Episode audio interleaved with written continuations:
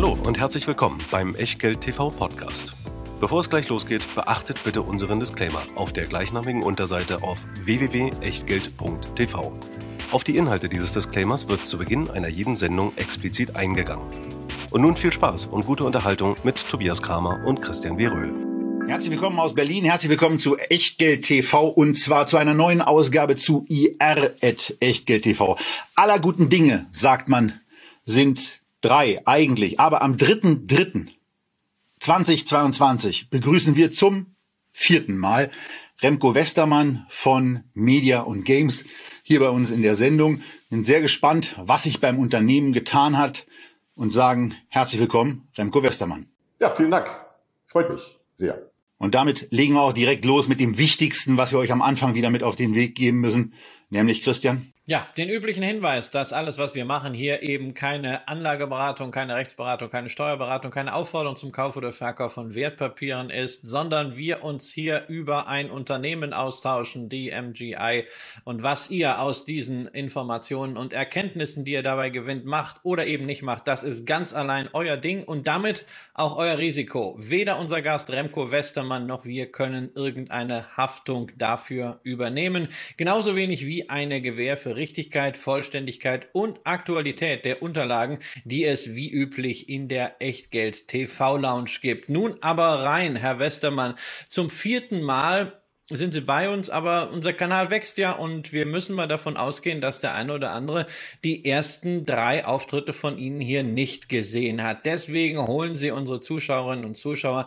doch noch mal bitte ganz kurz ab. Was macht Media and Games Invest und inwieweit unterscheidet sich das Unternehmen auch so von, naja, einer Activision Blizzard, einer 11-Bit Studios oder was sonst so gerade an Gaming-Aktien bei euch sehr beliebt ist? Ja, super. Wir positionieren uns als eine Ad-Software-Plattform, also Advertising-Software-Plattform und kombinieren ähm, Spiele, womit wir ursprünglich angefangen haben, und ähm, Ad-Software und ähm, also sprich eine programmatische Plattform, um es genau zu sagen, und auch ein Datenteil, äh, womit wir ein sogenanntes äh, Flywheel oder äh, ja, ich weiß nicht, es auf Deutsch übersetzt, jedenfalls ein Flywheel entwickelt haben, womit sich die Firma ganz gut entwickelt.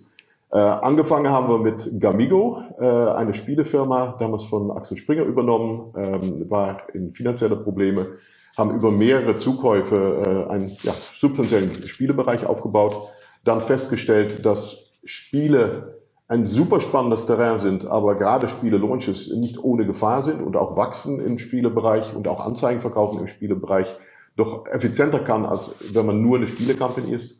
Deswegen haben wir angefangen, auch Medienfirmen zu kaufen. Ähm, ähnliches Beinbild, wie wir auch mit Gamigo gemacht haben. Damit auch eine Mediensparte aufgebaut, ursprünglich zur Unterstützung der Gaming-Sparte, haben aber inzwischen festgestellt, dass sehr viele Firmen äh, ähnliche äh, Herausforderungen haben und deswegen ist unsere Mediensparte auch sehr stark gewachsen und haben wir auch die Firma etwas umpositioniert. Äh, die Präsentation ist auch auf unserer Webseite verfügbar zu einer Firma, die wirklich eine Kombination aus Spiele, Medien und äh, Daten hat und damit äh, eine sehr starke Wachstumsposition, sehr starkes Fundament hat, um weiter zu wachsen im Markt. Und gewachsen ist vor allen Dingen seit dem ersten Auftritt auch der Kurs. Bei unserer ersten Sendung das war, als wir sie ausgestrahlt haben, der 7.6.2020 stand der Kurs bei 1,33, zumindest am Tag danach. Wir nehmen ganz gerne als Maßstab immer den Tag nach der Ausstrahlung, damit jeder von euch auch die Chance hatte, im Zweifelsfall bei einer positiven Entscheidung auch zu kaufen. 1,33 war die Aktie da. Nach unserer zweiten Sendung am 3.11.2020 war er bei 1,44 und jetzt steht der Kurs bei 3,65 Euro 69, also irgendwie so knappen Verdreifacher, was mich ja auch persönlich ja einigermaßen freut, weil ich ja nach der ersten Sendung nach der 30% Frage, nach der 30% Wachstumsfrage eingestiegen bin. Aber seit unserem dritten Austausch, 1.7.21 fand die Ausstrahlung statt, da stand der Kurs bei 5,38, ist dann zwar in der Spitze auf 6,82 gestiegen, aber jetzt sind wir bei den besagten 3,63 wieder angekommen. Und Zuschauer, die nach der dritten Sendung möglicherweise gekauft haben, liegen also im Moment ein Drittel hinten. Was sagen Sie diesen Investoren und äh, inwieweit können Sie sie gleich zum Einstieg ein bisschen beruhigend abholen? Gute Frage. Ähm, Im Ende als Vorstand äh, ist es für mich schwierig, um über Kurse und insgesamt Bewertung zu sprechen natürlich. Und äh, wir haben ein Gesamtmarktumfeld, würde ich sagen, wo viele äh, Firmen oder fast jede Firma unter Druck gekommen ist. Im Verhältnis zu unseren Peers, soweit ich das gesehen habe, ähm, hat es uns weniger erwischt, aber auch uns hat es natürlich erwischt. Und ähm, ja, von äh, fast 6,50, die wir in der Tat hatten, jetzt wieder runter auf den 360, äh, ist nicht schön und ist auch für Investoren, die auf Höhepunkte eingestiegen sind, auch nicht schön. Aber ich glaube, ein Investor sollte vor allem sich das äh, ja, operative Geschäft anschauen, wie sich das entwickelt, wie sich das weiterentwickelt. Und da kann ich nur sagen, dass äh, zwischen jede Sendung wir eine gute Entwicklung hatten und auch jetzt äh, seit der letzten Sendung uns operativ sehr gut entwickelt haben, ähm, was sich aber leider, äh, ja, wie wir alle wissen, nicht immer in Kurse sofort widerspiegelt. Also in dem Sinne, ähm, ja, würde ich sagen, es kommen auch wieder bessere Zeiten. Eine, wie heißt es so schön, eine Börse ist keine Einbahnstraße, es geht hoch, es geht runter. Und ähm, in dem Sinne, wir gehen davon aus, dass es auch wieder bessere Zeit geben wird. Und bevor wir jetzt irgendwelche Euro, Münzen oder gar Scheine in irgendwelche ähm, Spartiere einwerfen müssen, gehen wir lieber auf das Geschäft äh, ein und gehen auch auf die Veränderungen ein, die sich in den letzten Monaten auch abgespielt haben. Von daher äh, machen wir es auch da so wie die letzten Male, wo, wo Sie uns vielleicht zunächst mal mit einem Update aus den letzten Monaten versorgen, was aus Ihrer Sicht in den letzten sechs bis acht Monaten seit ihrem letzten Auftritt hier so alles passiert ist und was es eigentlich mit diesem ja neu eingeführten Media Games Invest Flywheel auf sich hat. Ja, gerne. Ähm, ja, Historie gerade schon beschrieben von einer Spielefirma ähm, mit sehr lange, lang, sehr viel langfristige Umsätze, äh, wo wir auch wachsen durch ähm, Updates in den Spielen. Also vielleicht erstmal auf, auf den Spieleteil dann eingehend. Ähm, Spieleteil ist gewachsen. Äh, wir hatten natürlich in 2020 ein super starkes Jahr durch Corona. Äh, alle Leute in Lockdown, viel mehr gespielt, keine, äh, nicht viel Alternativen, ums Geld auszugeben. Und äh, 2020 war für alle Spielefirmen ein sehr gutes Jahr. Äh, wir haben auch gesehen, dass 2021 da nochmal was oben drauf zu setzen nicht ganz so einfach ist. Äh, wir haben ein 6% organisches Wachstum jetzt 21 gegenüber 20 was natürlich trotzdem noch sehr stark ist, ähm, sehr, sicher auch im Vergleich zu unseren Peers, die zum Teil sogar negatives Wachstum hatten. Ähm, ja, da, wir haben ein Spiel abgeschaltet, wenn man es rausnimmt, waren wir sogar auf, auf äh, zweistellig äh, Wachstum. Aber in dem Sinne, das Spieleteil hat sich gut weiterentwickelt ähm, durch Updates in den Spielen. Ähm, inzwischen kommen auch immer mehr Spiele, neue Spiele-Launches äh, dazu, haben auch ein Launch-Department geöffnet, gerade um das auch zu unterstreichen. Also Spieleteil läuft gut. Ähm, ja, dann der Medienteil, da haben wir natürlich, äh, da ist auch sehr viel passiert. Ähm, da haben wir ein, auch eine Buy- und Bildstrategie, wie ich vorhin schon gesagt wo wir eigentlich so eine Art Tick-the-Box haben äh, von das, was wir zusammenbauen wollten. Wir wollten eine ideale Medienfirma bauen für eine Gaming Company. Und das heißt, dass wir sowohl die Advertising-Seite bedienen wollen, wie auch die äh, Publisher-Seite, also sprich die Leute, die die Anzeigen haben, ähm, dass wir auch das optimieren wollen. Also es geht alles full programmatisch, also es wird, wird geboten auf Anzeigen, ähm, aber man will ja auch wissen, auf welche Anzeigen man bietet. Deswegen spielen Daten da auch eine sehr große Rolle, damit der Advertiser äh, sein Geld effizient ausgibt, aber dass auch der Publisher so viel wie möglich bekommt pro Anzeigeplatz. Also deswegen haben wir uns sehr stark gemacht für vertikale Aufstellung, also sowohl Demand-Side-Plattform wie Supply-Side-Plattform.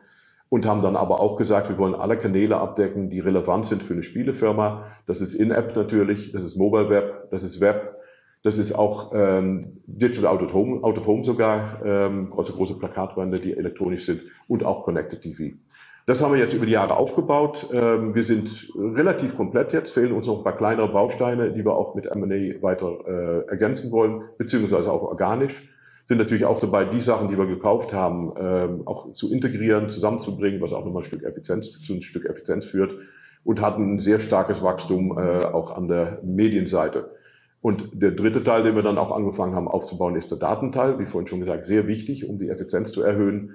Wir haben unter anderem Beamray letztes Jahr gekauft ähm, und auch Atom entwickelt, äh, ein, ein, eine technische Lösung, wo wir äh, anonymisiert Daten auf Devices, also auf Mobil Mobiltelefone sammeln, ohne dass die äh, das äh, Telefon verlassen, also sprich komplett privacy-konform, auch total in Linie mit IDFA von Apple und womit wir die Möglichkeit haben, Leute viel besser zu targeten.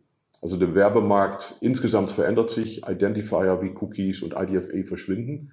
Und äh, das gibt eine sogenannte Disruption. Und äh, ja, wir sind da sehr gut aufgestellt. Das hilft uns und das zieht natürlich auch extra Kunden an. Also grundsätzlich insgesamt äh, sehr zufrieden. Letztes Jahr auch fünf Akquisen gemacht. eine große Spielefirma, KingsIsle, äh, mit zwei Spiele, Wizard 101 und Pirates 101, eine große Medienfirma, Smarto, äh, im Oktober und äh, dann noch drei kleinere Firmen, äh, auch im Medienbereich. Also man merkt schon, dass wahnsinnig viel drin ist. Von daher auch der Hinweis an alle Zuschauer, sich die Unterlagen äh, da bisschen genauer anzugucken. Wir werden jetzt im Interviewverlauf nicht alle Folien der, ich glaube, 53-seitigen Investorpräsentation bereitstellen, sondern immer mal so ausgewählte Dinge. Und eine Sache, die will ich jetzt noch mal, die will ich jetzt noch mal ansprechen ähm, das, das MGI Flywheel. Äh, was hat's mit dem auf sich und was soll dieser Kreislauf auch dem, dem Investor mit auf den Weg geben und warum ist das Funktionieren dieses Flywheels so wichtig und so elementar und deswegen auch Bestandteil der Kommunikation? Ja, das Flywheel stellt sich zusammen aus den drei Bereichen, die ich vorhin genannt hatte, also sprich ähm, eigener Content, ähm, der, äh, die Medien, die Plattform und dann auch der Datenteil. Und im Ende ist es eigentlich relativ einfach vom Prinzip her. Ähm, je mehr, ähm, wie heißt es, ähm, eigenen Content ich habe, also je mehr eigene Werbeplätze äh, in meine Spiele, je mehr auch ähm, Werbebudgets da sind, ähm, je attraktiver das auch für andere Advertiser, andere Publisher ist, womit ich auch wieder ein Stück kritische Masse habe. Wenn ich dann die Plattform habe, wo ich die auch anbinden kann, ist das natürlich ein, ein sehr großer Vorteil. Und wenn ich dann auch einen Datenteil noch habe, um das zu optimieren, dann ähm, ist ja, ist, äh, wie heißt es dann, spinnt das Flywheel oder beziehungsweise spinnt ist das falsche Übersetzung auf Deutsch natürlich. Äh, aber dann dreht sich das Flywheel, äh, das Flywheel spins auf Englisch. Ähm, und damit kriegt man natürlich auch da eine sehr gute Bewegung rein. Und das ist eigentlich, was wir machen. Wir wachsen weiter an der äh, Gaming-Seite, an der Medienseite und ähm, ja und auch an der Datenseite. Und je stärker wir an einem von den Bereichen wachsen, je mehr das auch wieder einen Impuls gibt für die anderen Bereiche und damit nach vorne geht. Also mehr Kunden, äh, also mehr Advertiser, gibt mehr Publisher, gibt es wieder ähm, ja, mehr Daten und das gibt auch wieder mehr kritische Masse. Und mit mehr kritischer Masse werden wir natürlich auch effizienter und wachsen auch weiter. Also ich habe jetzt insgesamt den Eindruck gegenüber den letzten Gesprächen, wo Sie ja sehr ausführlich Ihr Geschäftsmodell mit Blick auf äh, Spiele, auf Gaming äh, beschrieben hatten, hat sich der Fokus jetzt ein bisschen Richtung Media verschoben, wobei sie damit ja auch den Namen äh, Media Games Invest jetzt wirklich auch mit, mit Leben gefüllt haben. Aber ähm, warum ist das Mediengeschäft jetzt plötzlich so wichtig und, und gleich anhängend darauf? Sehen Sie nicht das Risiko, dass sich damit auch ein bisschen die Story verwässert, gerade aus Sicht der Börse. Wir wissen das ja, dass die Börse Pure Plays mag. Und äh, wenn Sie jetzt hier so ein Flywheel haben und dann ist da noch Medien dran, das ist ja ein anderes Geschäft als Gaming. Und jetzt kommt da irgendwie noch Data rein. Wird das dann nicht am Ende so ein Bauchladen und irgendwann sagen die Leute, puh, also ich weiß ja gar nicht, was das jetzt überhaupt für eine Firma ist? Zugegeben ist es etwas erklärungsbedürftiger, wenn man nicht nur Gaming macht. Ähm, es interessant ist aber zu sehen, dass wir das nicht umsonst machen und es sind ja keine losstehende oder einzelne Bereiche. Die hängen ja extrem eng zusammen und sind eng verdrahtet. Und wir haben die Firma am Anfang als Gaming Company, das war es ja auch, womit wir angefangen haben, dann aber festgestellt, dass gerade der Medienteil so viel hinzufügt und mit dem Medienteil kommt dann auch der Datenteil, dass wir damit eine integrierte Firma haben, die einfach viel stärker dasteht als eine Standalone Gaming Company. Und interessant zu sehen im Markt, wir sind auch nicht die Einzigen, die das entdeckt haben. Eine AppLovin, äh, eine Iron Source bei den US-Firmen, die letztes Jahr ein IPO gemacht haben, aber auch eine Zynga zum Beispiel, äh, die jetzt ihren eigenen äh, Werbeteil, Medienteil aufbaut. Und ähm, auch im Nicht-Gaming-Bereich sieht man das gleiche. Walmart zum Beispiel hat ihr komplett eigene Medienteil aufgebaut. Also man sieht einfach, dass jemand, der viel Content hat, äh, Spiele in dem Fall dann, ähm, dass es da absolut Sinn macht, um auch den äh, Medienbereich dazu zu haben. Man ist effizienter in der User-Akquise oder im Produktverkauf und man bekommt auch mehr Geld für seine Anzeigen und damit steht man einfach viel stärker da. Und mit dem Zugang auch zu Daten, zu Opt-ins, die man hat, ähm, komplett privacy-konform, spricht für sich natürlich, also GDPR-compliant, hat man auch natürlich nochmal einen riesen Vorteil für Drittparteien, die mit einem zusammenarbeiten, weil man einfach viel mehr Qualität bieten kann. Okay, also jetzt haben Sie uns zumindest mal durch diese Art von, von Story geführt. Ich muss nochmal zurückkommen, auch aus äh, einer Äußerung von Ihnen eben, wo Sie über, äh, über Ad-Server gesprochen haben, über verschiedene äh, Werbeformate, verschiedene Technologien. Ähm, machen Sie da jetzt irgendwie Google-Konkurrenz oder sind Sie da eigentlich eher Konkurrent klassischer Medienfirmen? Was wir machen, ist komplett äh, programmatic, also sprich komplett elektronisch. Ähm, da wird über Verbietungsverfahren äh, werden die Anzeigen äh, an den meistbietenden verkauft.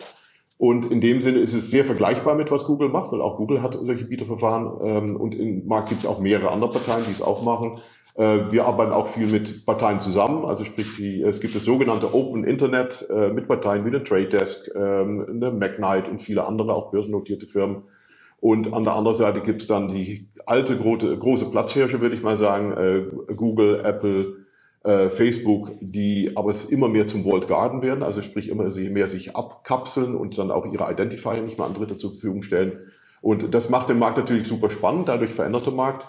Ähm, aber das heißt nicht, dass man nicht auch miteinander zusammenarbeitet, aber schon jeder hat schon seinen eigenen USB oder seinen eigenen äh, ja, ähm, Vorteil und wir, wir setzen auf Transparenz. Etwas, was im Fall von Google zum Beispiel nicht gegeben ist. Okay, dann würde ich jetzt mal sagen, steigen wir mal ein bisschen in das Zahlenwerk äh, der letzten zwölf Monate auch ein. 252 Millionen Euro Umsatz, 71 Millionen Euro Adjusted EBITDA. Wir hatten im Vorgespräch uns schon ein bisschen darüber ausgetauscht, dass wir keine besonderen Freunde von Adjusted EBITDA sind, aber auch ohne diese Adjustments kommen ja beeindruckende 65 Millionen heraus. Das Ganze geht mit einem Wachstum einher was sich sehr, sehr gut anlässt. So ist beispielsweise der Umsatz im ersten Quartal 2021 größer gewesen als im gesamten Geschäftsjahr 2018 und der Umsatz im vierten Quartal 2021 war dann schon nahe am Umsatz, am Gesamtumsatz des Jahres 2019. Das Gleiche geht einher mit dem, was wir dann eben auch mögen. Steigende Marge, EBITDA-Marge jetzt mal ohne die Adjustments stieg von 18,9 auf 22,9 und am Ende bleiben dann sogar mal 16 Millionen Euro netto übrig, 100 Millionen als im Vorjahr. Aber ähm, es gehen eben auch 28 Millionen Euro an Abschreibungen runter, es ist 22 Millionen äh, dann auch noch an Zinsen ähm, und äh, wenn man das ganze Zahlenwerk sieht, dann ergeben sich so ein paar Fragen. Also warum macht man im Bereich, in dem Bereich diese, diese Adjustments und äh, was hat es mit den doch recht hohen Abschreibungen und auch den sehr ordentlichen Zinsen auf sich, die das Ergebnis ja dann recht umfangreich schmälern? Ja, gute Fragen alle. Ähm, Erstmal anzufangen, äh, vielleicht mit dem ähm, EBITDA. Ähm, oder beziehungsweise die Einmalkosten im EBITDA. Wir holen raus, äh, Adjusted EBITDA nehmen wir die Einmalkosten raus und der Großteil der Einmalkosten im 2021 ist eine, äh, ein Teil der Firma, die wir abgeschaltet haben. Also wir waren aktiv im Influencer-Bereich und auch im Affiliate-Marketing-Bereich. Äh, das sind Bereiche, die sehr, ja, sehr stark manuell sind, also nicht wie Programmatic, was wir jetzt, wo wir uns jetzt darauf konzentrieren, ähm, Gerade Influencer sind auch Stars. Ähm, macht sehr viel Spaß, mit denen zusammenzuarbeiten. Aber kommerziell ist es extrem schwierig, das Geschäft zu skalieren ähm, und auch da gute Margen zu erzielen. Und wir haben letztes Jahr entschieden, dass wir uns wirklich äh, auch einen Fokus einfach in die Firma zu bekommen und nicht im Bauchladen zu werden, äh, wie Sie gerade vorhin erwähnt hatten, ähm, um wirklich auch den Bereich abzuschalten. Das hat leider auch zu 100 Entlassungen geführt, beziehungsweise wir haben uns mit alle Mitarbeiter geeinigt ähm, und damit natürlich auch ein Stück Kosten, die damit einhergehen, die nichts mit dem weiterführenden operativen Geschäft zu tun haben. Die Marge auch von dem Bereich, muss man sagen, war minimal. Es waren trotzdem 20 Millionen Umsatz, die wir damit weggenommen, äh, weggenommen haben. Aber das ist der Großteil der Adjustments, äh, die da dazwischen sind. Also wir sagen, ja, gut, ist eine Betrachtungsweise, aber wir sagen eigentlich, die, wir zeigen das Adjusted EBITDA, wir zeigen auch das nicht Adjusted EBITDA übrigens. Mein überraschende äh, Ereignis kommen ja immer mal vor und die, also es waren eben nur sechs Millionen. Deswegen habe ich mich so ein bisschen gewundert, dass wegen so eines Betrags und einem danach ja immer noch sehr ordentlichen EBITDA diese, diese Form der Adjustments vorgenommen werden. Nee, klar, aber wir wollen ja zeigen, was es fortlaufende EBITDA ist oder was der mhm. wirkliche Basis ist. Und das ist das für in unserer Sicht das Adjusted EBITDA, weil das andere ja wirklich nur Einmalkosten betroffen hat. Machen wir weiter mit Abschreibungen und Zinsen. Ja, ähm, Zinsen, damit anzufangen. Ähm, wir haben eine börsennotierte Anleihe in äh, Schweden. Wir hatten auch eine Mittelstandsanleihe in Deutschland, die haben wir letztes Jahr zurückgekauft. Ähm, wir glauben daran, dass es sinnvoll ist, dass eine Firma auch ein gewisses Leverage hat, ähm, beziehungsweise also nicht alles über Eigenkapital finanziert, sondern auch über Darlehen. Ähm, sind da äh, konservativ, sagen eigentlich, dass wir immer zwischen zwei und dreimal äh, EV-EBITDA liegen wollen mit unseren zinstragenden Schulden. und ähm, liegen da auch dazwischen. Ähm, hatten historisch ganz am Anfang, aber es ist schon viele, viele Jahre hier, waren wir auch mal ein bisschen drüber. Da hat man eine, ja auch eine deutsche Mittelstandsanleihe. Äh, die haben wir damals zurückgeführt. Ähm, das Gute ist natürlich, dass mit unserem starken Wachstum, dass äh, solche Multiples uns auch immer entgegenkommen. Ähm, das zu der Zinsseite und Abschreibung. Ähm, ja, wir sind man kann, nee, sorry, wir sind eine M&A-getriebene Firma, äh, machen auch einiges an äh, eigene Weiterentwicklung von Spiele zum Beispiel in-house und damit werden natürlich auch Assets äh, gekauft bzw. kreiert. Und dann geht es natürlich darum, äh, wie man die behandelt. Man kann äh, viele Sachen auch in EFRS gar nicht abschreiben. Äh, da sind wir eher etwas konservativer, dass wir die Sachen, wo wir sagen, die äh, ja nicht ewig mitgehen, und das tut ja eigentlich äh, nicht ganz so viel, ähm, dass wir die in der Tat auch abschreiben. Und deswegen haben wir auch substanzielle Abschreibungen. Aber Sie sehen ja auch, dass sich das alles mit der Firma mitentwickelt hat in den letzten Jahren und ich glaube auch ein relativ gutes Verhältnis darstellt. So, jetzt muss ich gerade noch mal äh, da einhaken. Sie haben gerade das Stichwort genannt, Leverage. Ich nenne das immer etwas bodenständiger gern äh, Schulden und davon haben Sie genügend. Ja, 383 Millionen langfristige Schulden weisen Sie aus und dann kamen Sie gerade mit Ihrem Multiple, wobei man ja in Ihrer Investorenpräsentation dann auch lernt, dass Sie also gar nicht einfach dann die Nettoschulden angeben, sondern äh, Sie geben dann äh, die Net Interest Bearing Debt an, also nur die Schulden, auf denen dann äh, Zinslasten auch noch sind, wobei natürlich dann dann auch noch die, die kurzfristigen Verbindlichkeiten dazukommen. Also da schieben sie schon einen ganzen Berg von Geld vor sich her, der ihnen eben nicht gehört. Deswegen mal die Frage, ähm, wie sieht das denn mit diesem Leverage aus? Versuchen Sie den zu reduzieren? Wollen Sie diese Schuldenlasten mal abtragen oder ist das etwas, wo Sie sagen, das wollen Sie eigentlich dauerhaft auch bei diesem Maß von Leverage, bei diesem Maß von Verschuldung halten? Ja, wie Sie sehen, wir wachsen schnell und auch, äh, wir haben letztes Jahr zum Beispiel zwei wirklich große Spielefirmen gekauft. Dafür brauchen wir auch Geld zu investieren. Da können wir entweder äh, Eigenkapital nehmen oder auch ähm, externes Kapital oder wie heißt es, äh, Fremdkapital. Äh, das macht natürlich Sinn. Wenn Sie aber sehen, was wir an Cash generieren und wie schnell das auch wächst, ähm, ich will es jetzt nicht vorhersagen, aber wenn man sieht, viele Tech-Firmen haben ja irgendwann sind sie komplett schuldenfrei. Da gehe ich von aus, dass wir das auch werden. Nur ich investiere zurzeit lieber mit unserem Team das Geld im Wachstum und äh, haben da auch ein, sagen wir so, im ja, Sinne für extern gesundes Leverage von zwei bis drei auf die zinstragende Schulden. Sie haben recht, wir haben mehr Schulden. Äh, es gibt auch noch Earnouts, die man zahlen muss und andere Sachen. Aber dafür kommt natürlich auch ein substanzieller Cashflow ins, in die Firma rein. Aber die, äh, was wir in der Präsentation ausweisen, ist das, was ähm, auch die Banken, also Investmentbanken und, und auch die Unikredit, mit der wir ein, ähm, wie heißt es, ein, ein Darlehen haben, äh, auch als relevant ansehen. Und natürlich kommen da Working Capital und andere Faktoren noch dazu. Also in dem Sinne, ähm, ja, ich finde es wichtig, dass wir ein Stück, also wichtig, es ist, ist gut, dass wir Schulden haben, weil wir damit einfach schneller wachsen können aber man soll es auch nicht übertreiben. Aber wenn ich da nochmal kurz einhaken darf, Sie haben ja jetzt auf, auf, de, auf, den Cashflow abgezielt, ja, was ich sehr, sehr gut finde, das ist wichtig und der Cashflow hat sich ja auch sehr, sehr erfreulich entwickelt. Der operative Cashflow steht durch die gewaltigen Investitionen. Aber wenn der Cashflow, also Ihnen genauso wichtig ist wie mir, ähm, warum nehmen Sie dann auch als Größe für die Guidance ähm, das EBITDA, wo ja auch die Zinseinnahmen drinstehen, äh, die Zinsausgaben drinstecken, was ja ein ordentlicher Block ist bei Ihnen. Warum dann nicht auch eine Aussage zum Cashflow?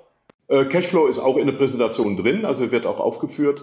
Ähm, aber wir nehmen hier also wirklich die Größe. Wir haben ja einen Bond draußen stehen und der Bond hat bestimmte, äh, wie heißt das, Covenants. Und das versuchen wir auch in der Präsentation abzubilden, damit auch die Bond-Investoren einfach sehen, wo wir liegen innerhalb des äh, Rahmens, was uns auch vorgegeben ganz, wurde. Ganz, ganz kurz, dann holen Sie unsere Zuschauer nochmal ab. Was sind Covenants bei einem Bond, damit wir auch hier wieder so ein bisschen Lernen aus der Praxis eines CEO drin haben? Covenants sind äh, die Spielregeln, unter denen äh, die Bondholder äh, ihren Bond äh, rausgeben. Also wir haben einen Secured Bond, heißt, dass da auch Sicherheiten für gegeben werden und dass man bestimmte Sachen äh, innerhalb des Bondrahmens machen darf oder nicht machen darf. Wenn man eine zu hohe, hohe Verschuldung hat äh, und dann hier auch wieder über Zinslagen Schulden, dann darf man kein neues Geld aufnehmen zur Zeit, zum Beispiel oder ja, es gibt in jedem Fall Konsequenzen damit. Also sprich ganz vereinfacht die Spielregeln, äh, woran man sich halten muss, wenn man Bond hat. So und jetzt äh, ist natürlich neben den Schulden in der Bilanz noch eine Position aufgefallen, äh, und das ist der Goodwill. 411 Millionen Euro Goodwill. Dann haben sie noch 193 Millionen sonstige immaterielle Vermögenswerte. Wäre dann die Frage, was das dann so ist. Das macht also insgesamt 605 Millionen äh, immaterielle Vermögenswerte. Das äh, sind zwei Drittel der Bilanzsumme, ungefähr das Doppelte des Eigenkapitals. Und da könnte ich Sie jetzt flapsig erstmal fragen, schläft man da noch gut mit so viel Goodwill in der Bilanz? Aber vielleicht einfach ein bisschen anders. Warum wird dieser Goodwill offenbar nicht pro rata temporis abgeschrieben? Also wir, äh, wie heißt es, wir bilanzieren nach IFRS und da gibt es ja gewisse Regeln. Und da wir sehr viel auch Akquisen machen, ähm, wird da auch auf sogenannte Cash Generating Units abgestellt. Und ein Teil, also sprich BPA-Teil, der äh, wird, äh, ja, bleibt in der Bilanz und wird nicht abgeschrieben, während ein anderer Teil auf Assets verteilt wird und tatsächlich abgeschrieben wird. Das wird alles mit äh, Wirtschaftsprüfer zusammen gemacht. Wir haben einen Big Four äh, Wirtschaftsprüfer, der uns auch bei den ganzen Bewertungen, auch von der Akquise, die wir gemacht haben. Wir haben ja letztes Jahr fünf Akquisen gemacht und da finden auch immer Bewertungen statt, die wir nicht einfach äh, selber machen, aber wo auch wirklich Wirtschaftsprüfer drüber schauen. Also wir haben einen ein Big Four, um die Bewertung festzustellen und haben dann auch mal unseren Wirtschaftsprüfer, der das auch nochmal prüft äh, beim Gesamtabschluss. Ja, also was Goodwill ist, haben wir ja schon häufiger in der Sendung erklärt, ist bei Unternehmen, die eine sehr starke M&A-Strategie haben, also auf äh, Übernahmen aus sind, äh, sehr häufig in der Bilanz, aber natürlich immer ein Risiko. Was sind denn so diese 193 Millionen sonstigen Vermögenswerte? Das sind ähm, Assets, die selbst in-house äh, gebaut werden oder die extern von anderen ähm, Studios zum Beispiel gebaut werden. Also sind Spielelizenzen drunter und äh, Sachen, die also sprich nicht als ähm, äh, über Übernahmen zustande gekommen sind. Okay, jetzt haben wir jetzt haben wir die Zinsen besprochen, wir haben die Abschreibung besprochen, wir haben auch die entsprechenden Schulden und äh, ja, Goodwill beziehungsweise Vermögenswertposition ein bisschen besprochen. Und wenn man dann in der G&V unten angekommen ist, wenn man das alles abgezogen hat, dann kommt eben ein Nettoergebnis raus. Und das ist, wie gesagt, 16 Millionen, enthält aber gleichzeitig auch noch eine Besonderheit, nämlich nicht etwa eine Steuerbelastung. Und äh, wir haben ja schon gemeinsam in der Sendung mit Warren Buffett oder über Warren Buffett, um der Wahrheit die Ehre zu geben, gesagt, dass wir eigentlich alle das Ziel haben müssen, so viel Steuern wie möglich zu zahlen. Media und Games Invest hat Steuern zurückbekommen, deswegen sind die 16 Millionen entstanden. Äh, warum gab's beim Net Income vorher, obwohl alles positiv war, diese Steuergutschrift?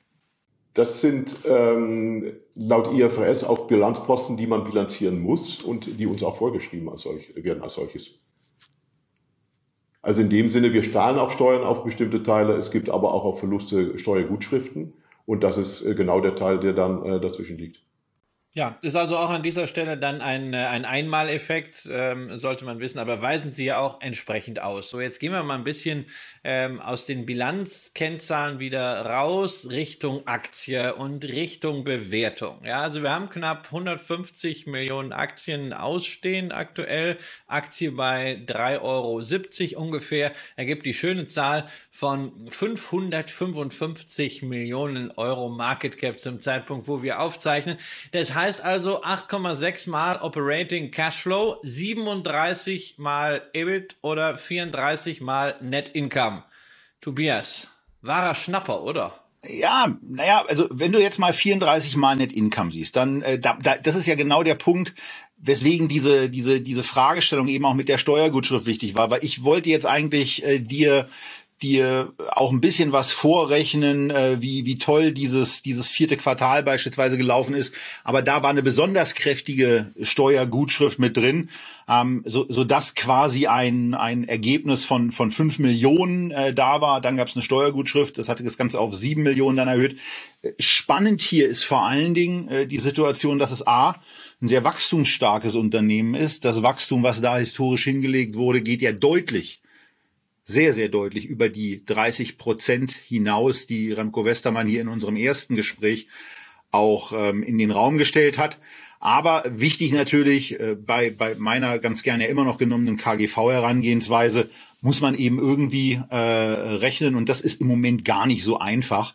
Denn irgendwann kommen ja vor allen Dingen auch Steuerzahlungen, die werden dann auch äh, das EBT, das die Earnings Before Taxes, nochmal mindern und äh, dann zu einem geringeren Ergebnis führen. Von daher müssen wir einfach mal gucken, was da dann passiert. Aber so ganz generell ja, ist die Aussage. Ganz kurz, ganz kurz darauf eingehen. Aber wir, haben extrem, wir haben sehr viel, äh, sagen wir so, äh, Problemfirmen gekauft und damit auch extrem viel Verlustvorträge. Also in dem Sinne, ja, wir werden auch Steuern zahlen. Ich hoffe auch sehr bald. Äh, und teilweise auf bestimmte Töchter passiert es jetzt schon. Aber wir haben extrem viel äh, Verlustvorträge, die uns natürlich auch noch sehr viel Steuerersparnis bringen. In dem Sinne. Aber da laufen IFRS und tatsächliche Cash-Bewegungen und Steuern in der Tat etwas auseinander. Äh, IFRS hat da eine gewisse Sicht drauf, äh, dass man immer die Steuern rechnet, so wie sie kommen. Also sprich, wie sie theoretisch kommen, was nicht immer mit der Praxis übereinstimmt. Und vor allen Dingen ist ja hier auch ein Thema, Herr Westermann, und äh, damit jetzt auch der Ball dann ähm, äh, endgültig wieder zu Ihnen mit der Fragestellung. Äh, es ist ein sehr stark, wachstumsstarkes Unternehmen in der in den letzten Jahren gewesen. Äh, das, das, da, da tauchen öfter Zahlen auch deutlich oberhalb der 50 Prozent Marke auf, äh, die an Wachstum hingelegt werden. Und ähm, auch die Analystenziele äh, sind ja sind ja sehr sehr positiv. Jeffries hat jetzt gerade im kürzlichen Update von 6 Euro äh, geschrieben. Kepler 6 und äh, Bärenberg sieht sogar 7 Euro. Also im Mittel wäre es dann ein Kursziel, ein aktuelles von 6,33 wir haben es ja am Anfang schon gehabt, äh, wo Sie, klar, Sie können so richtig was zum Aktienkurs und zum Marktbewertung, der die Aktie ausgesetzt, auch nicht richtig sagen, aber fühlen Sie sich mit dieser Einschätzung durch die Analysten wohl oder sagen Sie, eigentlich sind die noch konservativ? Ja, dazu würde ich mich als Vorstand ungern äußern. Äh, sagen wir so, die Analysten setzen auf, auf ähm, auch unsere Guidance. Ähm, damit fühlen wir uns sehr wohl. Also wir haben für dieses Jahr eine Guidance abgegeben, steht auch in der Präsentation drin. Ähm, die ist eher konservativ, weil auch sehr viel um uns herum passiert. Ähm, wir sind in einem, ja, doch sehr politisch und so weiter. Ich will jetzt nicht weiter auf Ukraine und dergleichen eingehen, aber es ist natürlich auch alles, äh, man weiß nicht, wo es hingeht. Also wir sind da vorsichtig. Ähm, wir machen Spiele-Launches, da sind wir auch sehr vorsichtig. Ähm, es werden über 2000 Spiele gelauncht pro Monat, also es gibt keine Garantie auf einen erfolgreichen Spiele-Launch. Also in dem Sinne haben wir die Spiele-Launches, die jetzt alle aufkommen und sind einige, äh, auch äh, nicht reingeplant in der Planung, also beziehungsweise spielen keine erhebliche Rolle. Ebenso eine Atom, äh, den Service, den ich vorhin benannt habe, womit wir sehr gut targeten können, ist auch ein neues Produkt, wo wir auch äußerst konservativ sind in unserer Einschätzung. Also in dem Sinne, ähm, ich denke, sogar mit konservativer Einschätzung werden wir ein gutes Wachstum zeigen. Wir haben historisch natürlich jetzt die letzten drei Jahre im Schnitt 77 Prozent Wachstum äh, pro Jahr gehabt. Äh, also dem sehen wir wachsen sehr stark. Und wo ich sehr froh drüber bin und auch stolz drauf bin, ist, dass gerade unser organisches Wachstum sehr stark äh, zugenommen hat. Also wir waren ja über 30 Prozent organisches Wachstum in 2021. Und äh, ja, wir haben sehr viel, äh, heißt es Pfeile im Köcher, viele Möglichkeiten. Und ich gehe auch davon aus, dass wir in, auch in 2022 ein sehr schönes Wachstum zeigen werden. Aber wie gesagt, Marktumfeld ist äh, gerade politisch und auch ähm, die Investorenseite, das sind viele mit Fragezeichen und so. Also in dem Sinne etwas vorsichtiger zurzeit. Dann fangen wir mal an mit dem Blick in die Zukunft, gucken ganz kurz auf die Guidance, die fürs Jahr 21 abgegeben war. Die wurde am oberen Ende jeweils erreicht und da auch leicht übertroffen. So, und dann ist man natürlich als jemand, der mit der Fragestellung, das mit den 30 Prozent, ähm, klappt es auch zukünftig von Ihnen und den Antworten verwöhnt ist, ein bisschen überrascht. Denn der Ausblick auf 22 der wirkt halt, also gerade auch, wo sie das organische Wachstum eben so betont haben, der wirkt verhältnismäßig für Media und Games dann eigentlich etwas ambitionslos. Nämlich die Werte am oberen Ende prognostizieren sie 23 Prozent beim Umsatz, 27 Prozent beim Adjusted EBTA. Jetzt frage ich einfach mal, ausgehend von meiner im ersten Interview gestellten Frage, wo sind meine 30 Prozent? Die können kommen aber wir sind, wie gerade gesagt, äh, wegen Umfeld, wegen allem etwas konservativ in unserer Guidance. Vielleicht auch gut dazu zu sagen, dass die Guidance, die für 2020, 20, sorry, für 2021 stand, ähm, auch schon mal nach oben angepasst ist. Also äh, da, wo wir jetzt im oberen Ende liegen, ist die angepasste Guidance von 2021, die ursprünglich lag auch wesentlich niedriger. Ähm, wir haben gesagt, dass unsere mittelfristige Guidance, äh, dass wir 25 bis 30 Prozent äh, pro Jahr wachsen wollen. Wir haben das weit getoppt in den letzten Jahren. Wir wollen das auch gerne toppen. Und die 25 bis 30 Prozent übrigens, das sind sowohl organisch wie auch anorganisch, wo wir eigentlich sagen, von 50 Prozent organisch, 50 Prozent anorganisch. Wenn ich jetzt die Guidance, die wir hier abgeben für 2022, da ist kein neues M&A mit drin. Ähm, da ist, muss man auch relativieren, dass wir natürlich 20 Millionen Euro Umsatz letztes Jahr äh, abgeschaltet haben äh, im Influencer-Bereich, wie gerade vorhin besprochen. Wenn man das rausrechnet, dann haben wir hier auch ein Guidance jetzt für äh, 2022 hingelegt. Vorsichtige Guidance ohne M&A für 25 bis 34 äh, Prozent. Und ja, wir gehen davon aus, dass wir da auch vielleicht noch ein bisschen mehr machen können. Aber wie gesagt, ich will jetzt, äh, ja, rather, wie heißt es, under promise and over deliver, anstatt von äh, andersrum. Ich will ja eigentlich nur sagen, dass in der Präsentation ja auch eine Quartalsauswertung enthalten ist für die vier Quartale des Jahres 2021. Und da kann man dann eben sehen, dass die Umsätze von Q1 bis Q4 von 51 wenn ich das richtig in Erinnerung habe, aber da blätter ich lieber nochmal schnell zurück und gucke das nach, von 52 Millionen im Q1 auf 80 Millionen in Q4 gestiegen sind. Und diese 80 Millionen habe ich natürlich angesetzt bei der Annahme, dass die zumindest jedes Quartal dann auch kommen. Und deswegen war für mich so ein bisschen 205, 290 bis 310 ähm, das, was ich, was ich mit ambitionslos meinte, weil vier mal 80 Millionen wären dann schon mal 320 und eigentlich will ich darauf, auf dieses letzte Quartal ja noch Wachstum haben. Aber ähm, es gibt ja noch... Vielleicht ja. kurz, wenn ich unterbrechen darf. Ähm, wir haben zu tun mit Saisonalität. Mhm. Und ähm, in sowohl Gaming wie im Medienbereich ist Q4 bei weitem das stärkste Quartal. Äh, Q1 ist im Gaming-Bereich das zweitstärkste, äh, Q3 ist das zweitstärkste im Medienbereich. Also wir haben einfach zu tun mit Saisonalität. Und in Q1 kann ich Ihnen jetzt schon sagen, werden es, äh, also es wäre schön, aber ich gehe nicht davon aus, dass wir die 80 Millionen in Q1 jetzt schon äh, doppen. Also in dem Sinne, da gibt es Saisonalität im Markt und da müssen wir auch einfach, dem müssen wir aber einfach Rechnung tragen. Und deswegen, wir müssen schon echt auch ein bisschen arbeiten um die, äh, um das Wachstum, was wir im Guidance stehen haben. Ja, für mich ist ja, für mich ist ja viel einfacher. Ich muss ja immer nur alle halbe Jahre mal nachfragen, was mit meinen 30 Prozent und äh, dann äh, bin ich auch wieder, dann bin ich auch wieder entspannt und ruhig. Ähm, aber zu den, zu der Guidance noch eine, eine weitere Frage.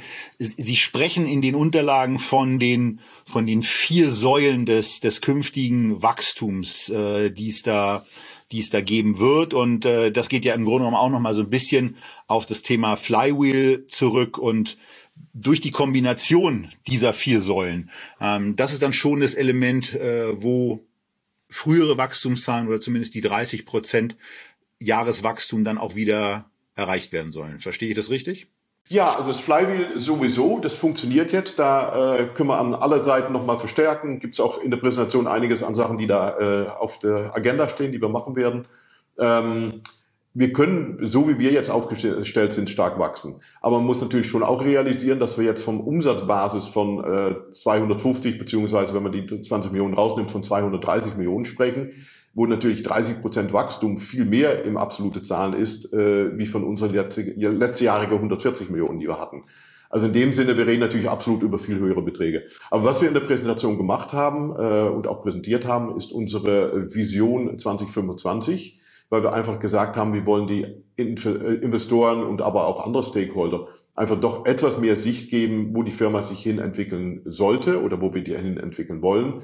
Aber da gehören in den, zu den vier Säulen, wo Sie dran referieren, ähm, gehören auch, äh, gehört auch ein Punkt Personal zum Beispiel dazu.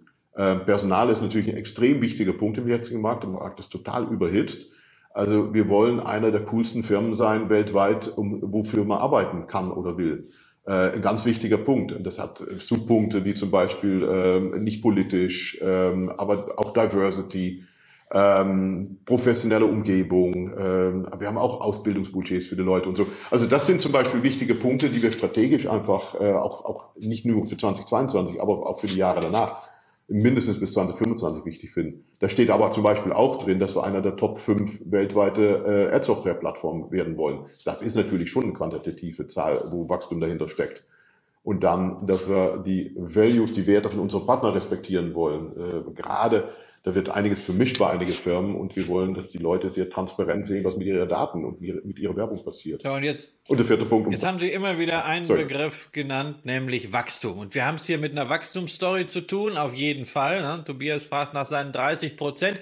Die 30 Prozent haben wir auch an anderer Stelle gesehen, nämlich beim Aktienkapital. Im Jahresvergleich von 115 auf 150 Millionen ist die Zahl der Aktien gestiegen. Sie hatten in einem ihrer früheren äh, Besuche damals auch die Kapitalerhöhung erklärt. Ist ja alles fein. Wenn ich jetzt bei Ihnen auf die äh, Aktien-Homepage gehe, stelle ich fest, ähm, Sie haben 150 Millionen Aktien aktuell ausstehen, aber es sind authorized, genehmigt 300 Millionen. Das heißt, ähm, da ist ja noch ordentlich Platz. Müssen wir uns also wieder darauf einstellen, dass Sie mit dem Hut rumgehen und äh, eine Kapitalerhöhung machen und äh, vielleicht dann sogar es bald äh, zwei Media and Games Invest Aktien gibt, weil ich finde nämlich da bei Ihnen auch ähm, 200 Millionen Authorized Ordinary B-Shares, ähm, die also eine zusätzliche Aktiengattung äh, implementieren könnten, die aber noch gar nicht begeben ist. Also da sind bislang null outstanding. Ähm, was hat das alles zu bedeuten und äh, wie hoch ist die Wahrscheinlichkeit, dass wir in den nächsten zwölf Monaten wieder eine KE sehen werden? Also wir haben viel mehr genehmiges Kapital, wie wir wirklich Aktien äh, ausstehen haben. Ähm, wir haben extra Leverage, wie vorhin schon besprochen, drin, um gerade Aktionäre auch nicht zu viel zu verwässern. Wenn wir gute Opportunities sehen, kann das heißen, dass man eine Kapitalerhöhung macht. Äh, zurzeit sehe ich das eher nicht, weil äh, einige Investoren absolut nicht begeistert werden, wenn wir zu jetzige Kurse im Markt eine Kapitalerhöhung machen, während andere während sie viel höher eingestiegen sind. Ähm, und auch nicht zu vergessen, wir haben 180 Millionen äh, in der Kasse, also in dem Sinne noch einiges an Geld auch, um Akquisen zu machen. Plus wir haben eine operative Cashflow. Ähm, die 180 auch kurz relativieren, da ist natürlich auch ein Stück für Working Capital notwendig, da ist auch ein Stückchen noch notwendig für Earnouts. Trotzdem haben wir eine sehr gut gefüllte, äh, ja, Kriegskasse heißt das, glaube ich. Ähm, nicht so ein gutes Wort in dieser Zeit fällt mir gerade ein. Ähm, aber in jedem Fall können wir damit recht viel auch akquirieren und äh, auch weiterbauen. Und organisch, wie gesagt, ist unser Wachstum sehr stark. Und was hat das also mit, also den, den B-Shares auf sich? Die B-Shares ist eine Möglichkeit, die wir reingenommen haben, äh, um Shares mit ähm, zehn, äh, sagen wir so, mit, äh, mit ein, ein, äh, wie heißt das, ein Vote, eine Stimme pro Aktie zu generieren gegenüber die normale Aktien, die zehn Stimmen pro Aktie haben, äh, um damit auch die Möglichkeit zu haben, zum Beispiel im Fall von Übernahmen äh, Shares auch rauszugeben, ohne gleich auch die Stimmrechte zu sehr zu diluten. Die sind zurzeit gar nicht rausgegeben. Äh, kann auch sein, dass wir die nie rausgeben werden. Wir wollten uns aber irgendwann die Möglichkeit offen halten. Das ist äh, über eine, äh, wie heißt das, AGM-Hauptversammlung auch mit reingekommen. Ähm, das werden wir uns aber auch, das sind sowieso im Markt viele auch kritische Stimmen über zwei Aktiengattungen. Und kann auch sein, dass wir da gar nicht dazu kommen, die auszugeben. Also zurzeit gibt es keine. Jetzt haben Sie gerade schon gesagt, also Investoren wären nicht begeistert, wenn sie auf dem Kurs jetzt eine Kapitalerhöhung machen würden. Ähm, ist dieser gefallene Aktienkurs, der ja doch jetzt immerhin über 40 Prozent unter dem Hoch liegt, eigentlich auch sonst irgendwie für Sie ein Problem, äh, etwa bei, bei Übernahmen oder Kooperationen? Gibt es da Deals, die Sie jetzt nicht machen können oder die schwieriger werden, weil eben diese Währung Aktie nicht mehr so attraktiv ist wie bei einem Kurs von 6 Euro? Ja, wie Sie vorhin schon gesagt haben oder Ihr Kollege, äh, unser Aktienkurs hat sich natürlich super entwickelt. Äh, von, was waren es, 1,30 beim ersten Mal, wie wir miteinander gesprochen haben. Also in dem Sinne ist da natürlich eine gute Entwicklung drin. Schaut man sich aber den Gesamtkapitalmarkt an, ich meine, alles ist runter. Äh, fast alle Tech-Werte haben 30, 40 oder sogar 50 Prozent verloren und nicht nur die Tech-Werte. Also in dem Sinne, wir haben, äh, ja, wir sind nicht allein auf der Welt und wir können operativ sehr gut prestieren oder, oder äh, ja, performen. Aber das heißt nicht unbedingt, dass, das, dass man das gleich im Kurs wieder sieht. Aber für eine Firma, die viel M&A macht, ist es natürlich ja weniger fröhlich oder weniger glücklich, wenn der Kurs niedriger steht, weil man dann einfach vorsichtiger ist. Und ich bin super froh, dass wir wirklich ein sehr gutes organisches Wachstum haben. Also wir müssen kein M&A machen. Aber wenn wir eine gute Opportunity sehen, äh, die uns wirklich nochmal stärkt und nochmal weit nach vorne bringt, dann ähm, ja, muss man das sich in jedem Fall überlegen. Aber wie gesagt, wir haben noch sehr viel Geld auch noch in der Kasse. Also das Thema stellt sich zurzeit. Äh, ja, nach diesem Thema rund um Verwässerung habe ich noch eins, so ein klassisches strukturelles Thema, was immer vom Anlegerschützer natürlich kommt, und das ist äh, Sitz- und Rechtsform. Da, als wir uns zum ersten Mal getroffen haben, war es eine PLC auf Malta. Und äh, das hat nicht nur bei uns hier natürlich Kritik gegeben und äh, inzwischen firmieren sie ja immerhin als europäische Aktiengesellschaft, als SE. Ähm, aber Malta war ja auch immer so ein Punkt, wo ich mir dachte, na ja, muss das denn sein? Und jetzt gab es aber eine weitere Neuigkeit, was das angeht. Sie ziehen um. Und zwar geht es für Sie nach Schweden, dort wo Sie ja mit der Aktie sowieso schon sind. Ähm, was hat hier den Ausschlag gegeben, dass es jetzt speziell Schweden geworden ist und wie geht dieser Umzug äh, vonstatten? Geben Sie uns da vielleicht auch mal einen Ausblick. Gibt es da irgendwelche Risiken vielleicht auch, gerade wenn wir ja hier über eine grenzüberschreitende Transaktion reden? Äh, muss man sich da vielleicht auch noch auf steuerliches Ungemach einstellen oder ist es am Ende, sobald die Hauptversammlung zugestimmt hat, einfach nur ein Federstrich? Ähm, ja, Umzug, also wegziehen aus Malta haben wir schon vor einiger Zeit gesagt. Und das hatten Sie als Punkt, aber das hatten auch noch viele andere. Äh, und das, äh, Malta, das Image von Malta ist nicht besser geworden. Und äh, mit einer ähm, Dings, Hauptsitz in Malta hat man auch den Nachteil, dass einfach viele Investoren nicht in uns investieren dürfen. Also, dass wir da weg mussten, war schon bekannt. Äh, deswegen haben wir auch die PLC erstmal in der SE ver verwandelt, damit man äh, auch wirklich umziehen kann, weil der SE ist in Europa anerkannt und kann ja auch in andere europäische Länder. Ähm, und dann äh, kam die Frage natürlich, wo geht man hin? Ähm, und das ist, muss ich echt festgestellt haben, etwas schwieriger wie umziehen. Äh, ich meine, innerhalb von Land ist auch einfacher als im Ausland, aber es ist wirklich sehr komplex. Wir haben, weil wir zwei Listings haben, äh, in, äh, in Frankfurt 1 und in Stockholm 1, haben wir auch mit Euroclear sowohl wie mit Clearstream zu tun. Das sind zwei technische Enabler, die die Aktien ermöglichen. Und da liegt Fall ein großes Handicap, ähm, weil, ähm, sagen wir so, der schwedische Enabler nur fünf Länder in Europa äh, erlaubt hat, um hinzuziehen.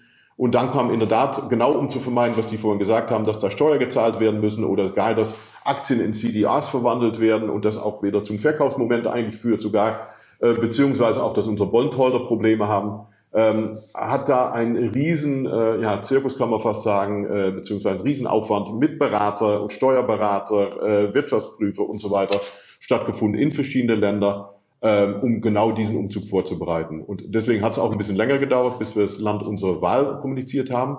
Schweden ist eine logische Wahl. Äh, das ist unser größter Börsenplatz. Also ungefähr drei Viertel vom Verhandel findet in Schweden statt. Wir haben dort auch Firmen vor Ort. Also wir haben schon Offices in Stockholm. Ähm, und auch die schwedischen Investoren äh, verstehen unsere Story, ähm, äh, ja, mögen uns und wir ja, fühlen uns auch wohl in Schweden. Nur auch das wird noch kurz dauern. Also sprich, wir werden erstmal äh, in der Hauptversammlung das nochmal freigeben lassen müssen.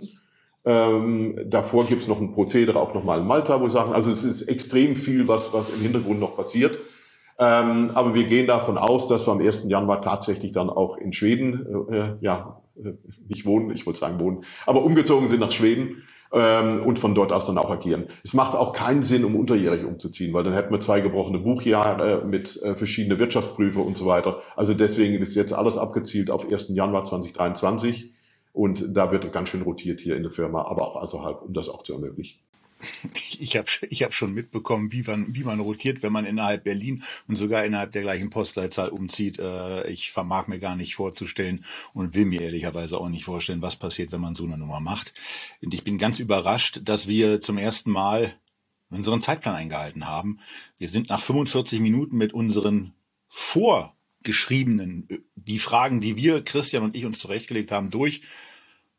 Naja, aber weil trotzdem noch ein bisschen Zeit ist und ich natürlich noch das ein oder andere habe, vielleicht fällt Christian gleich auch noch was ein, ähm, gehen wir jetzt mal in die, in die, in die Overtime für uns, gehen da auch noch mal so ein bisschen zurück. Und es gibt eine Präsentationsseite äh, in der, in der Unterlage, nämlich die Seite 39. Da sind ein paar Sachen drauf, die mich interessieren. Da weiß ich aus dem Vorgespräch mit Ihnen, Herr Westermann, dass Ihnen diese 100k-Kunden besonders wichtig sind. Aber ähm, ich habe mir mal diese, diese Ad-Impressions, die sie da haben im Q4 angeschaut und dann auch geschaut, dass 69 Prozent ja mit, ähm, mit Software inzwischen gemacht werden. Und daraus kann man so ein paar Sachen sehen. Wenn ich 80 Millionen ähm, als Umsatz in Q4 sehe, davon 69 Prozent nehme, die mit der Software gemacht werden, dann komme ich auf 55,2 Millionen Euro und die treffen dann und die, die werden auch zustande kommen durch diese 173 Milliarden Ad Impressions, die Media und Games über die eigenen Systeme, über die eigenen Plattformen ausliefert und dort steuert. Und da, wenn man sich dann anguckt, was da bei Ihnen als Unternehmen ankommt, dann ist man so ein bisschen konsterniert, wenn man tausender Kontaktpreise in der Branche kennt, denn das sind quasi nur 32 Cent, äh, die da ankommen. Und da würde mich schon mal interessieren, a, was ist da in diesem Bereich auch bei der Erlössteigerung mit dieser Plattform und zwar auf der Preisebene? Gar nicht mal nur auf der Mengenebene, die man aussieht, sondern auf der Preisebene aus Ihrer Sicht möglich. Und ähm, weil ich weiß, dass es für generell Tech-Unternehmer eine wichtige Zahl ist. Ähm, vielleicht noch ein bisschen was zu den Kunden, die bei Ihnen mehr als 100.000 US-Dollar ausgeben. Ja, ja, vielleicht zu äh, CPMs. Also im Ende über so eine, so eine programmatische Plattform wird alles auf äh, Kost pro 1000 abgerechnet in der Tat. Ähm, die äh, relativ vereinfachte Berechnung, die Sie gemacht haben, ähm, ist insofern richtig, dass man das eine durch das andere teilt, stellt natürlich aber nur einen Durchschnitt dar weil wir verschiedene Kanäle haben. Wir haben In-App-Anzeigen, wir haben Connected TV-Anzeigen, die eigentlich viel höheren CPM haben nochmal und wir haben äh, Banner-Anzeigen, die zum Beispiel ein sehr niedriges CPM haben. Ähm, also das ist ein Punkt, also es ist eine Kombination aus verschiedenen Sachen. Man sieht, dass sich das schön gesteigert hat in jedem Fall. Ähm, und das Zweite ist, dass ähm, die Zahl, die Sie ausgerechnet haben, ist die Zahl, die durch, bei uns durch die Bücher durchgeht. Also das heißt nicht, dass da die äh, komplette Werbekosten mit drin sind. Also sprich, der Advertiser zahlt äh, mehr. Das ist im Ende das, was bei uns durch die Bücher durchgeht. Also sprich, bitte nicht zu verwirren mit das, was der Advertiser an CPM bezahlt. Und ähm, aber man sieht da eine gute Steigerung drin. Wir haben auch äh, die Tabelle oder die Seite, worauf Sie verweisen, auch mal offengelegt, was wir organisch am Wachstum hatten ähm, von den Views her. Und da sind wir von 40 Milliarden auf äh, 87 Milliarden gewachsen. Und dann setzen wir nochmal über M&A, also zum Beispiel Smarto, was wir gekauft haben, da nochmal ein Riesenstück drauf und haben es damit äh, eigentlich verdoppelt um mal so zu sagen. Also in dem Sinne sehr, sehr äh, happy damit. Ja, die über 100.000 äh, Dollar Kunden, das ist eine Größe, die in Amerika, weil das ist unser Problem, was wir haben, dass es eigentlich keine Peers in Europa gibt für uns. Also es gibt eigentlich keine börsennotierte AdTech-Firmen, zumindest mir nicht bekannt. Aber in Amerika gibt es einige, äh, ob das jetzt ein AppLovin ist oder ein PubMatic und so weiter. Und da haben sich einfach ein paar äh, Messgrößen etabliert und eine davon sind äh, Kunden, also SaaS-Kunden mit über 100.000 Dollar äh, Umsatz pro Jahr und da haben wir einfach, äh, die haben wir dann auch offengelegt, einfach um uns vergleichbar zu machen. Und da sieht man auch eine Riesensteigerung von um die 100 Kunden, äh, die wir in äh, 2020 hatten, auf über 400 Kunden in 2021. Und auch da hoffen wir weiter noch ein bisschen Steigerung reinzubringen. Okay, und da gibt's vor, geht's vor allen Dingen auch darum, dass 94 Prozent ihrer Kunden jetzt schon Kunden auch sind, die mehr als 100.000 US-Dollar ausgeben und äh, offensichtlich diese Umsätze auch sehr, sehr deutlich in den letzten zwölf Monaten bei Ihnen gesteigert haben, richtig? Ja, um es äh, richtig zu formulieren, 94 Prozent vom Umsatz werden durch diese über 100.000 Dollar Kunden gemacht. Und äh, in dem Sinne, äh, ja, mit einer sehr hohe, auch, und das vielleicht auch gut zu erwähnen, mit einer sehr hohe ähm, ähm, ja, Bleibequote. Also wir haben 95 Prozent äh, Retention Rate. Was heißt, dass 95 Prozent der Kunden vom Vorjahr noch da sind.